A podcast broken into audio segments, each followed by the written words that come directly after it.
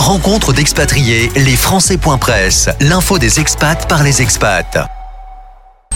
On retrouvait Clémence, notre correspondante installée au Sri Lanka. La capitale, c'est Colombo, 22 millions d'habitants.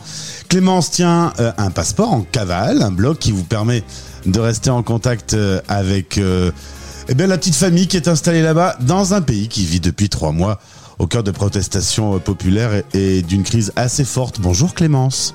Bonjour.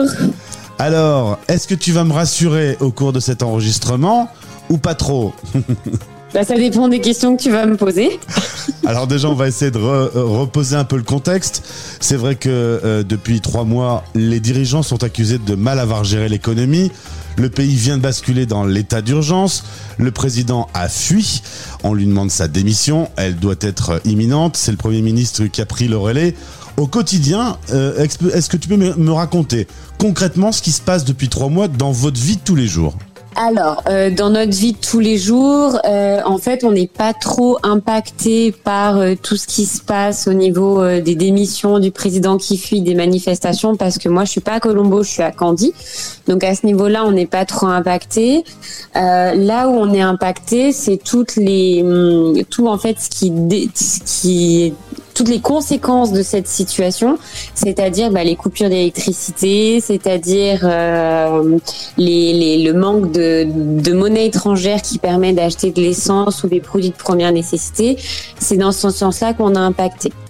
Donc c'est des manques de produits dans les magasins, euh, pas d'électricité, euh, des coupures assez régulières, et puis faire le plein d'essence, ça devient un peu rock'n'roll.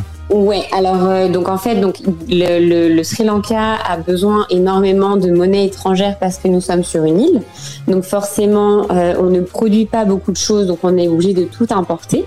Donc on a besoin de monnaie étrangère pour acheter ce qui est euh, notamment de l'essence. Euh, donc forcément comme il n'y a pas de monnaie étrangère on ne peut pas acheter d'essence. Donc les produits dans les magasins se font rares ou alors sont très chers. Euh, donc on n'est pas du tout dans une crise alimentaire, on est plutôt dans une crise euh, due à l'inflation. Euh, donc c'est très difficile de se déplacer, nous on se déplace plus qu'en vélo et effectivement comme le gouvernement n'a pas d'argent, le gouvernement n'a pas d'argent non plus pour payer les factures d'électricité. Donc on a des coupures hebdomadaires qui sont en ce moment de 3 heures, donc on a une heure et demie le matin et une heure et demie l'après-midi en général. D'accord. Et, est-ce que tu ressens des tensions dans la ville? Est-ce que euh, là-dessus, euh, les relations humaines sont devenues difficiles ou ça n'a pas beaucoup changé? Alors non, parce que moi je suis, euh, bah, il le voit bien ma couleur de peau, hein, je suis pas une Sri Lankaise, donc moi j'ai pas de, de tension directement, je ne ressens pas de tension directement parce que tout le monde ne sait pas que j'habite ici, donc forcément pour eux je suis une touriste. Euh, le tourisme est très important pour l'économie du pays, donc ils essayent de protéger ça au maximum, donc non je ne reçois pas de tension. Euh, Je n'en ressens pas en tout cas. Euh, à ce niveau-là, non, j'en ressens, ressens pas du tout. Après, les Sri Lankais entre eux, c'est différent. Euh, comme tu as dit dans l'introduction, donc le président euh, a fui, Euh, et c'est plutôt en fait au à ce niveau-là, dès que tu parles politique avec eux, que tu ressens des tensions. Oui, mais c'est pas dirigé du tout vers les touristes. Alors parlons tourisme justement. Tu es à la tête d'une agence de voyage. Je suppose que tout ça s'est arrêté du coup. Alors ça c'est, on n'a absolument pas de nouvelles demandes, ça c'est ça c'est sûr et certain. On a, euh, bah là je suis justement euh, à l'extérieur avec euh, deux circuits, deux familles qui voyagent avec nous. Euh, c'est sûr que euh, le tourisme ça fait peur en ce moment parce que bah y a c'est difficile de, de trouver de, de l'essence, on va pas se mentir. Euh, après le Sri Lanka est un pays qui dépend énormément du tourisme, j'insiste là-dessus. Euh, donc c'est très important euh, de continuer à les soutenir, euh, même dans, cette crise qui est très difficile. Alors je comprends bien, mais évidemment tu le disais, il y a plus de nouvelles arrivées. Toi, tu viens de sortir de deux ans de Covid. Il y a maintenant cette révolution dans le pays. Ça va, ça va aller? Alors, euh, j'avoue que nous, on est arrivé au Sri Lanka en 2019, donc c'est vrai qu'on a pas mal cumulé entre les attentats, entre euh, le Covid et entre maintenant la crise économique. Euh, c'est vrai que ça fait beaucoup. Euh, autant sur les précédents événements, on s'est dit qu'il y aurait forcément une lumière au fond du tunnel. Autant on sait qu'une crise économique, surtout une crise économique de cette ampleur, avec 55% d'inflation, ce qui est énorme, euh, on voit difficilement comment ça va se, se résoudre. Surtout qu'on a tous les ambassades qui sont un petit peu contre nous en déconseillant les voyages au Sri Lanka pour le moment. Surtout que pour l'instant, bah, on n'a plus de gouvernement. Euh, donc c'est vrai que c'est difficile à l'heure actuelle de voir, euh, voir l'avenir. On va pas se mentir. Est-ce que tu es proche de communautés de Français installés au Sri Lanka? Est-ce que vous échangez sur euh, des réseaux? Quel est un peu le ressenti des, Français qui vivent au Sri Lanka? Bah, on est un petit peu, on pense un petit peu tous la même chose. Les derniers événements, euh, c'est quelque chose de très très bien pour le pays, euh, parce que donc, euh, pour faire bref, le, le gouvernement sri-lankais, c'est quand même un gouvernement qui est corrompu depuis plus de 30 ans. C'est un gouvernement qui s'en met plein les poches au, dépit, au détriment des, populations les plus pauvres. Donc, ce qui s'est passé, le fait que pour une fois dans leur histoire, les Sri Lankais se rebellent, c'est quelque chose de très bien. Euh, après, on va pas se mentir non plus, c'est un pays qui a besoin de l'aide du, euh, FMI et le FMI ne veut pas venir en aide pour l'instant au Sri Lanka tant qu'il n'y aurait pas de gouvernement stable.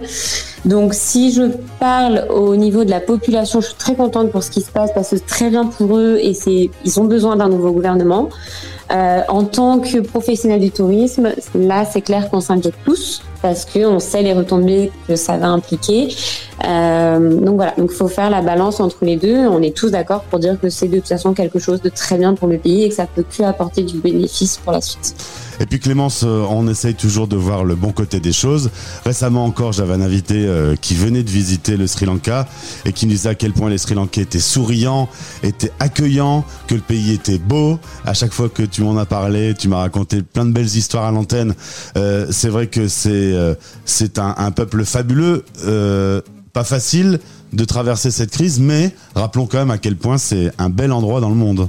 C'est un très bel endroit dans le monde et même à l'heure d'aujourd'hui, alors qu'il euh, y a une inflation de 55%, alors que les trois quarts de la population ne peut faire qu'un repas par jour parce qu'ils n'ont pas les moyens de se permettre de faire plus, plus de ça.